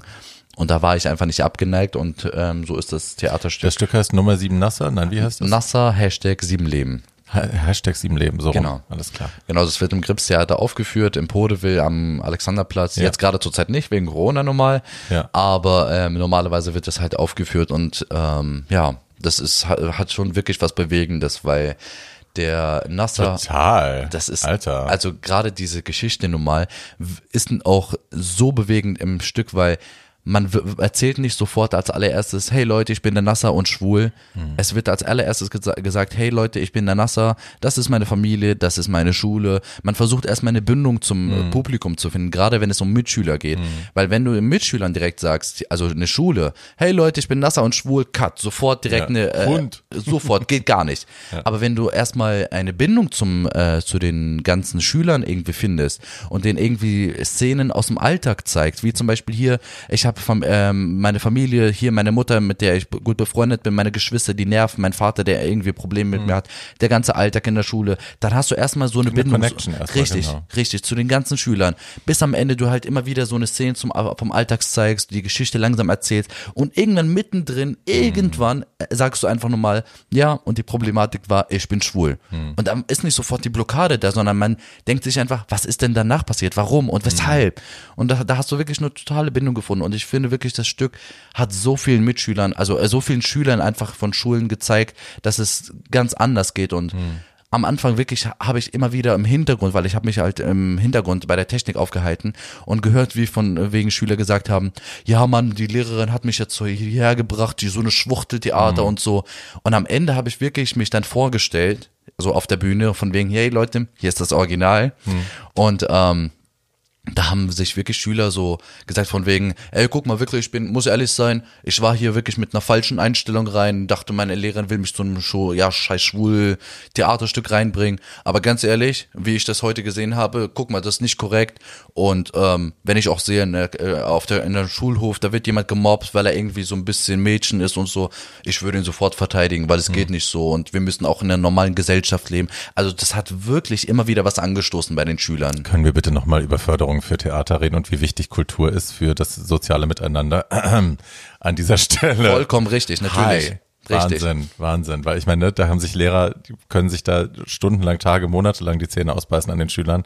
Äh, aber guck mal, so ein kleines Theaterstück und plötzlich. 70 Minuten und sofort Bumm. hast du sofort eine Veränderung bei den Schülern. Unglaublich. Also gerade wirklich, was Theater angeht, das äh, wirklich, wenn jemand irgendwie kann, alle möglichen Theater, das Gripstheater und ähm, was auch immer wirklich in gerade in Berlin muss man immer wirklich wieder fördern, weil das sind halt nun mal gerade die Orte, die einfach für Veränderungen sorgen und auch ähm, gerade die Generation, die Schüler in Klassen auf ähm, Oberschulen, Grundschulen, dass sie einfach mal da gefördert werden und ähm, ja zum Nachdenken bringen. Ich meine, ich einmal habe ich wirklich sogar mitbekommen, ganz zufällig, dass eine äh, Klasse aus Hessen, eine Klasse aus Hessen ist direkt angereist nur für das Theaterstück. Die ist Wow. angereist, hat sich das Theaterstück angesehen, hat im Hotel ein, eine Nacht übernachtet und gleich wieder am Wow. nächsten Tag wieder zurück. Nur für das Theaterstück. Ja, da komm, ich komme ja aus Hessen, aus der Ecke und das war also tatsächlich ein massives Problem schon, als ich noch jung war. Ne? Das, also ich habe sehr häufig auf die Backen bekommen musste immer aufpassen, wo ich lang gehe und wem ich begegne, weil ich eben auch sehr, sehr sichtbar war zu der Zeit schon. Ja. Ähm, ja. Tragisch, aber geil. So tragisch. Aber geil.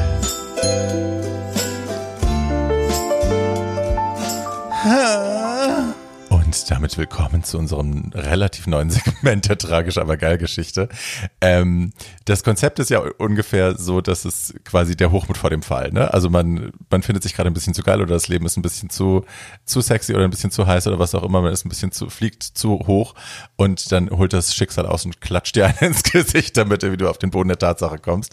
Ähm, hast du so eine Geschichte? Bist du so? Weißt du schon was? Ja. Ich erzähl meine zuerst. Dann kannst du noch ein bisschen, kannst noch ein bisschen überlegen. Ich habe damals ähm, meine allererste Show im GMF. Das war 2004, würde ich sagen. Ähm, das allererste Mal, dass ich im GMF auf der Bühne gestanden habe und ich, das wollte ich genau, ich wollte es richtig machen. Ich hatte so, ich wollte es machen, wie die es in Amerika machen. Ich hatte zwei Tänzer, wir haben wochenlang äh, geprobt. Ich hatte eine Video-Installation. ich hatte, ich habe mein, mein erstes Musikvideo gezeigt. Also es war ein richtig fetter Abend. So ein richtiger Popstar. Ja, ja, ja, ja. Ich habe richtig Gas gegeben. Ich hatte Windmaschine und so, weißt du Bescheid. Mega. Naja, 2004, weißt du. So. Und ähm, Janet Jackson All Night ist ja seitdem äh, mein Lied quasi. Äh, und also es, die Show war bombastisch. Ich habe alle Schritte hingekriegt. Äh, hatte am Ende Ades und Biggie stand vorne in der ersten Reihe und haben immer Barbie, Barbie geschrien. und ich bin echt von der Bühne runter und alle haben applaudiert. Und ich bin backstage und dachte so, wow, okay, ich bin jetzt ein Superstar. Ich habe es geschafft. Geil. Und äh, Bob Young kam dann backstage mit einer Flasche Champagner und meinte auch so, Girl, you were amazing, bla bla bla, everybody's loving it, everybody's talking about you. Und ich musste dann irgendwie aufs Klo mal und bin einmal so durch die Menge durch und wirklich, also ich konnte gar nicht durch die Leute, ohne dass mich jeder angehalten hat und so. Und ich war, ich, I was very full of myself in that moment. Ah. Ich habe wirklich gedacht, ich bin's. Und hatte den Tag aber nichts gegessen, weil vor der Show und mit Einschnüren und Tanzen und so, das war mir nichts. Und hatte quasi noch einen leeren Magen und dann haben wir da relativ schnell diese Champagnerflasche gekillt. Oh Gott. Und ich habe damals einen Typen gedatet, der äh, mit Ketamin gedealt hat, mit Special K. Ja. Und der hat mir dann noch, äh, im Backstage wieder, hat er mir dann noch zwei, drei Dinger in die Nase gedrückt. Und plötzlich merke ich so, oh, Oi, oi, mir wird ganz schön schlecht. der Champagner bubbelt in meinem leeren Magen und ich muss jetzt irgendwie ähm, Abhilfe schaffen. Ich wusste aber, wenn ich jetzt wieder durch die Leute raus muss äh, zum Klo, dann schaffe ich es nicht, weil mich alle Leute voll quatschen. Und schaffe ich es nicht rechtzeitig. Und dann gucke ich mich um und ich sehe hinter mir ist so ein, so ein schwarzer, schwerer Vorhang. Da denke ich, alles klar, super, ein Vorhang kann ich hinterkotzen. Und ziehe den Vorhang zur Seite und kotze mich richtig aus, kotze mir richtig die Seele aus dem Leib und bin total erleichtert, dass ich es geschafft habe, ohne das Gesicht zu verlieren und guck nach oben und dann, das war in der Natascha Bar, also im hinteren Teil der Natascha Bar, damals noch im Café Moskau und habe nicht mitgeschnitten, dass hinter dem Vorhang eine komplette Fensterfront war und draußen irgendwie 30 Leute standen. Ach du mir Scheiß, stellst mir zugeschaut bildlich haben. vor. Habe ich zweimal Show gemacht an dem Abend. Ach du Scheiße. Ja. Oh Gott. Ja. Now top that. Das wird unmöglich. Ach Gott, ey. Gott, ey, ich meine, ich habe ja schon gesagt, dass ähm, ich ja in der Hotellerie arbeite und ja einen eigenen Chef dort äh, hatte, der irgendwie total süß war. Ich meine, ich habe den total geil gefunden und so, aber der wusste das halt nicht. Ich habe mich immer äh, so ein bisschen bedeckt ähm, gezeigt und Hm. habe es immer getrennt, so von wegen Privat und Arbeit. Hm. Und ähm, ja, ich bin äh, dann irgendwann so ein bisschen gestresst gewesen am Alltag, habe mir gedacht, einfach, Alter, ich muss irgendwie Druck rauslassen. Diesen Druck einfach unten. Und dachte mir einfach nur, so, verdammte Scheiße, diese Bälle werden mir dann irgendwann. Oh, oh.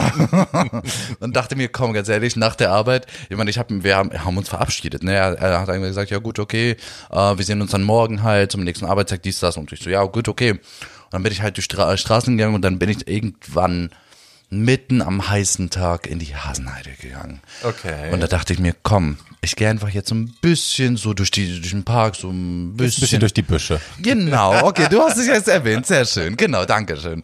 Ähm, ja, so ein bisschen durch die Büsche, hab geguckt, was so rumläuft, ach die und dort, dort ein paar Schwänze und so.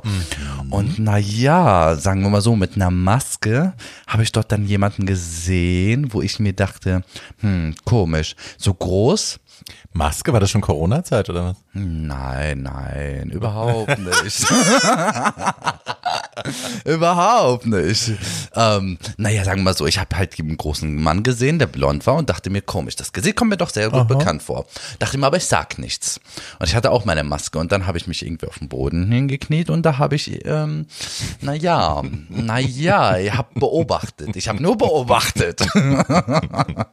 und dachte mir einfach nur so, na Nach zehn Minuten, hm, hm. Passiert da überhaupt was? Kommt da irgendwas noch?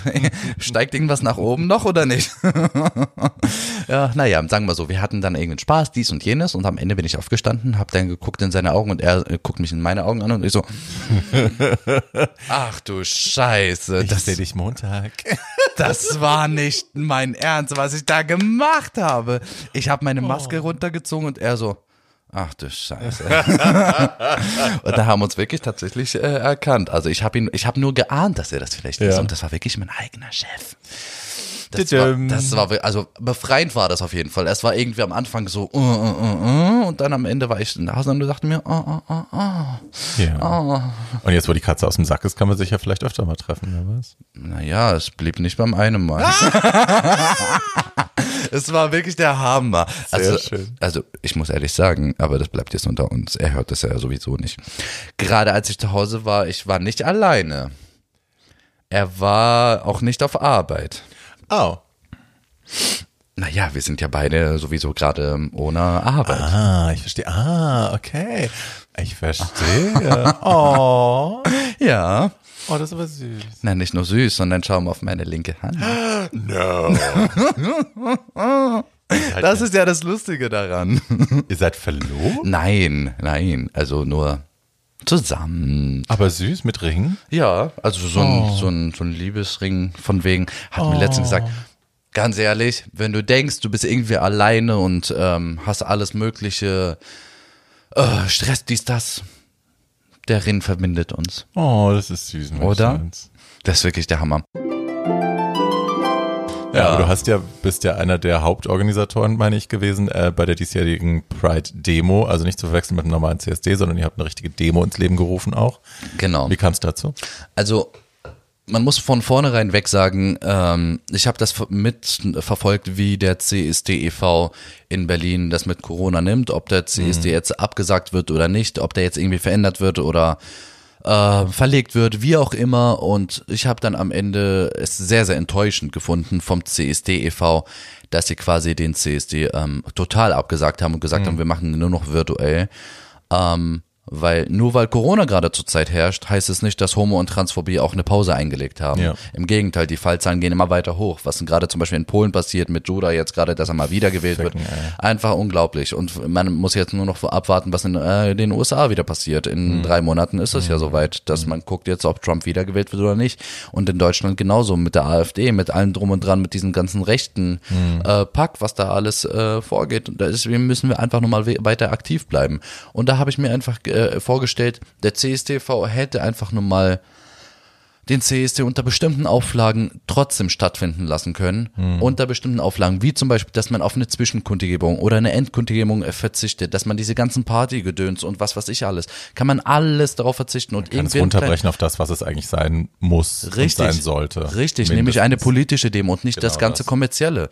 Deswegen habe ich am Anfang wirklich erstmal mal verfolgt und gesagt, gut, okay, wenn der CSD e.V. das nicht macht, dann bitte. Ich mache das von mir aus gerne selber. Dann habe ich Ist die Unterstellung, dass sie es nicht gemacht haben, weil sie kein Geld damit verdienen konnten, so richtig? Oder? Häufig hört man das und ich vermute mal sehr stark, dass es auch wirklich an den Sponsoren lag. Ich vermute das sehr stark, aber ähm, man versucht ja auch immer wieder Entschuldigungen auch zu finden, wie ich zum Beispiel mitbekommen habe letztens, dass ähm, ähm, der Vorstand vom CSD e.V. auch gesagt hat von wegen, wir haben hier ganz viele auch in der Community, die kre- krebskrank sind, die HIV-positiv sind und die müssen wir auch unter, äh, schützen wegen Corona, weil die auch nochmal vorerkrankt sind. Und Also ich bin HIV-positiv und ich bin keine Risikogruppe. und genau das hat aber der CSD e.V. äh, nämlich Tja, gesagt. informiert. Das ist nämlich das, das, das ist das Schlimme daran. Also ich dachte Hm. mir einfach so, wie uninformiert man einfach nur sein kann. Und ge- also eine Entschuldigung dafür noch zu finden, Ja. das ist ja das Schlimme. Ja. Deswegen haben sie nun mal den jetzt äh, einfach virtuell verlegt. Na, vielen Dank auch. Da dachte ich mir, nee, mache ich einfach nicht mit. Hm. Und deswegen habe ich gesagt, ich mache jetzt erstmal äh, bei der Versammlungsbehörde eine Anmeldung. Habe das erstmal im Alleingang gemacht, weil Hm. das muss ich wirklich deutlich machen. Ich habe das erstmal im Alleingang gemacht, habe den CSD, an, also die Pride Mhm. äh, angemeldet für den 27. Juni, weil normalerweise ist der CSD eigentlich auch im Juni, Ja. weil dort äh, der Global Ja. Pride ist. Ne? Weil Stonewall hat ja damals im Juni Ja. äh, ähm, stattgefunden. Und äh, ja, zwei- 27. Juni habe ich den angemeldet, organisiert und ähm, dann habe ich halt quasi ähm, die anderen Mitorganisatoren mit ins Boot geholt, haben das alles zusammen auf die Beine gestellt und ja, der war wirklich phänomenal positiv. Also ich habe nur tolle Sachen gehört. Ich habe ganz, also ganz viele Leute aus meiner Generation, ich war leider nicht da, äh, die mitgelaufen sind, die gesagt haben, dass sie besonders von der jungen Generation, die du abgeholt hast, die du ins Boot geholt hast, mhm. irrsinnig begeistert waren. Also es wie war politisch engagiert die ganz jung mitgelaufen sind und wie, wie tolerant und breit, breitbandspektral quasi die äh, auf die Straße gegangen sind und mhm. dass sie gesagt haben, also bei unserer Generation, bei den Älteren war es dann leider ein bisschen dünn beseelt, aber ja, also das war, war glaube ich wirklich phänomenal. Am Anfang hat man immer wieder von äh, sich gefragt, Mensch, geht das denn überhaupt, einen, irgendwie einen Pride, ein CSD zu machen? Ich meine, der Alkohol fehlt, die Musik fehlt, diese ganze Partygedöns. Es geht doch nicht. Das kann man sich doch gar nicht vorstellen bei den ganzen Schwulen, dass sie äh, richtig mh, mm, demonstrieren und politisch sind als kommerziell. Das geht nicht. Da hat man sich immer wieder diese, diese Frage einfach gestellt. Und da habe ich denen einfach mir wieder gesagt, Leute, wir haben einfach nur mal ein Konzept. Also gerade wegen ja. Corona haben wir ein Konzept. Wir haben ein Konzept, wie wir das politisch machen, statt kommerziell. Und das ist alles aufgegangen. Selbst die Polizei hat getwittert. 98 Prozent mhm. der Menschen haben sich an die Abstände gehalten, mhm. äh, haben Masken getragen. Man hat auch gesehen von den ganzen Medien, die, also ARD, zu, zu Euronews, Deutsche mhm. Welle, überall, alle haben gesagt, es war wirklich politisch als kommerziell. Und tatsächlich, mhm. was für ein Wunder, der CSD geht auch politisch, anstatt mhm. kommerziell. Und da kann sich wirklich nochmal der CSDV davon eine Absch Scheibe abschneiden. Absolut, absolut. Also ich erinnere mich wohlwollend an damals äh, die Enough is Enough Demo, die erste große nach dem 2014 wegen Russland noch genau, damals, ja. Genau, 13 war das, meine ich. Ja, aber 13. 13? Ja. Und ähm, das war ja auch, das war ja ein Riesenmarsch, da waren ja auch zigtausend Leute. Richtig. Und das war, da lief auch keine, keine Mucke, es, da wurde nicht gefeiert, es war wirklich, es war halt ein Protestmarsch und es war sehr politisch, es war sehr emotional und äh, sehr kraftvoll.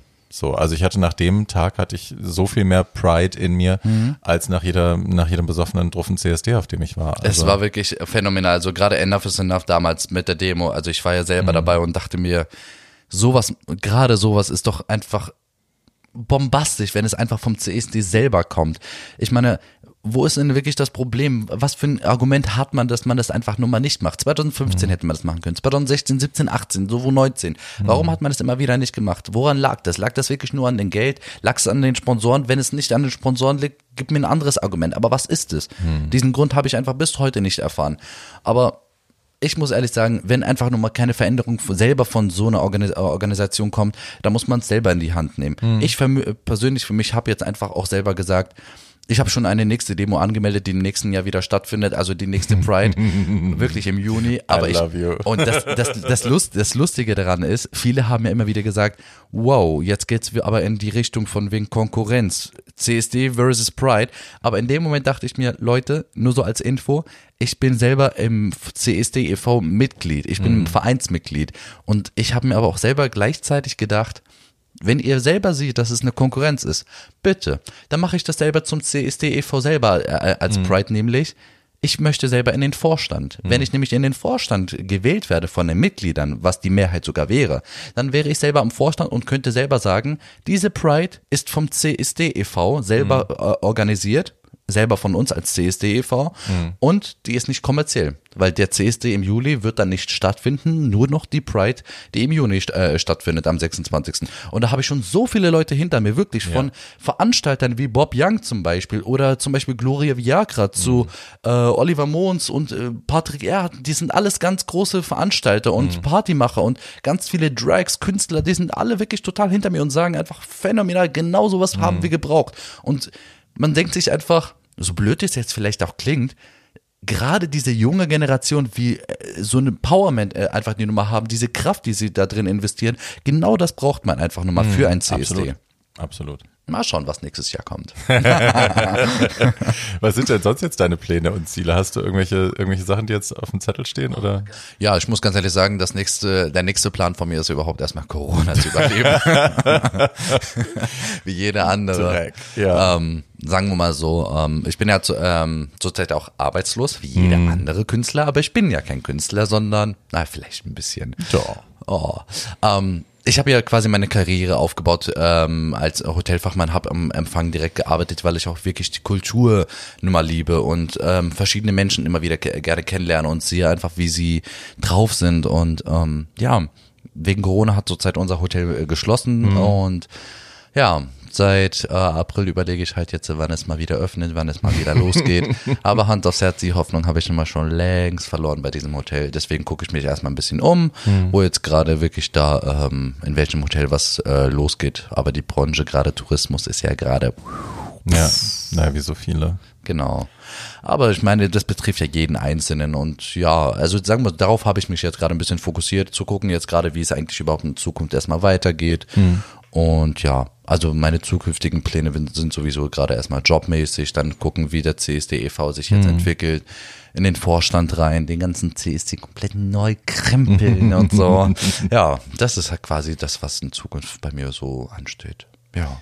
Ich bin sehr gespannt, was du noch bewegst, mein Schatz. Ich bin wahnsinnig stolz auf dich. Das klingt jetzt wie eine alte Mutti, aber es ist tatsächlich so. Ich beobachte dich auch schon eine Weile und ähm, bin echt immer wieder geflasht, was du alles aus den, wie du die Welt aus den Angeln heben kannst, wenn du dich anstrengst. Weißt du, ich habe mir wirklich immer wieder gesagt, von also wo immer wieder danach, nach dem CSD, auch nach dem Pride, man darf es ja nicht CSD nennen, nach dem Pride ähm, haben wirklich immer wieder mir Leute geschrieben und gesagt, auch, auch in den Medien, von wegen, ja, yeah, you can be brave from yourself and du kannst wirklich stolz sein und was du alles getan hast. Ich habe immer wieder gesagt, Leute, bitte, tut mir einfach einen Gefallen und sagt nicht immer wieder Danke zu mir, sagt einfach Danke zu den Leuten, die das gemacht haben. Diese ganzen Leute, die jetzt heute da sind, die sich präsent gezeigt haben, die Leute, die sind einfach nur mal die, die einfach diesen großen Dank äh, zu, äh, zu haben. Ich habe das zwar organisiert mit den anderen Mitorganisatoren, nichtsdestotrotz mache ich aber nicht das Bild daraus, sondern die, an, die ganzen Leute, die Menschen. Ja. Die machen das alles Mögliche da draußen. Und deswegen sage ich immer Danke zu den anderen, die das möglich machen. Du magst Komplimente anscheinend nicht besonders gerne. Ich mache dir jetzt trotzdem noch eins. Oh. Es beeindruckt mich sehr, dass du, dass du deinen Erfolg als Aktivist auch immer wieder von deinem Ego trennst und dass du auch nach dem, nach dem, nach der ersten großen Demo gesagt hast, ich ziehe mich jetzt erstmal zurück. Ich will hier nicht, äh, ich will nicht auf dieser Wolke weiter reiten. Ich will nicht weiter irgendwie ähm, mich geil fühlen und anfangen zu fliegen und äh, mein Leben verfilmen lassen, sondern ich ziehe mich jetzt erstmal zurück und setze mich auf den Hosenboden und kümmere mich um das, was echt ist. Und äh, ja, das ist Ich meine, Das sehr damals, weise, mein Schatz. richtig. Ich meine, damals war ich ja 18. Ne? Ich war 18 und hatte gar keine Ausbildung, lediglich nur einen Schulabschluss. Ich musste irgendwie wissen, wie es in Zukunft weitergeht. Ich meine, was in Zukunft passiert, was ab nächstes Jahr, übernächstes Jahr in fünf oder zehn Jahren ist, kann ich bis heute nicht sagen. Ja. Aber ich musste mich irgendwie weiterhin auf mein Leben fokussieren und ich glaube, großen Dank auch wirklich, ähm, wer mich dazu geleitet hat, ist mein Sozialarbeiter zum Beispiel, Mhm. der auch schwul ist, der auch ähm, das damals mitgemacht hat mit der Schwulenbewegung.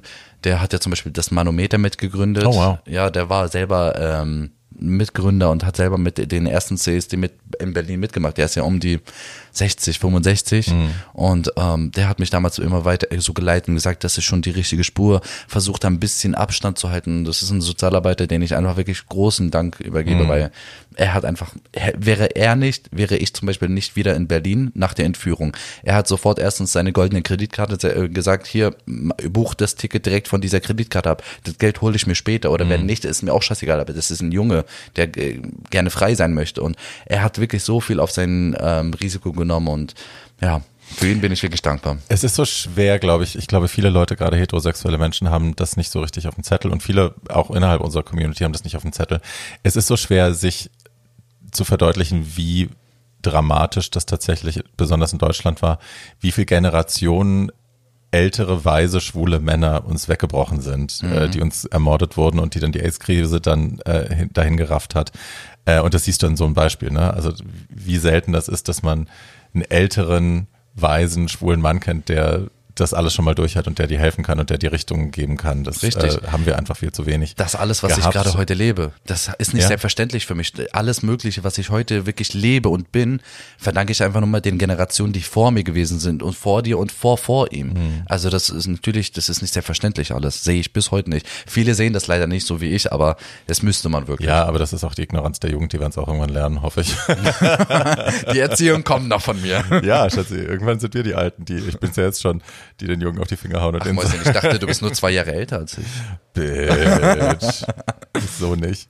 Gut, ihr Lieben, das war schön. Nasja, ich danke dir sehr, dass du da warst. Das war wunderbar. Ich danke dir für die Einladung. Sehr gern. Immer, immer wieder. Ach so, sag noch ganz schnell, wo kann man dir folgen? Wo können dir die Leute folgen? Wo gibt's dich zu beobachten? Also sowohl auf Instagram, da kann man mich einfach direkt äh, bei Instagram äh, nachschauen, Nasser-El Ahmad oder auf Facebook direkt Nasser El Ahmad. Ich glaube, den Link kannst du sogar Natürlich, verlinken, direkt bei die Podcast. Perfekt, genau. Da teile ich ganz ehrlich äh, ganz häufig die Veranstaltung, die Demonstration, die Spendenaktion für Beirut zum Beispiel, Genau. was da alles los ist und da kann man immer mich in Aktion sehen oder auch umgekehrt. Perfekt. Ich danke dir. Danke dir. Tschüss.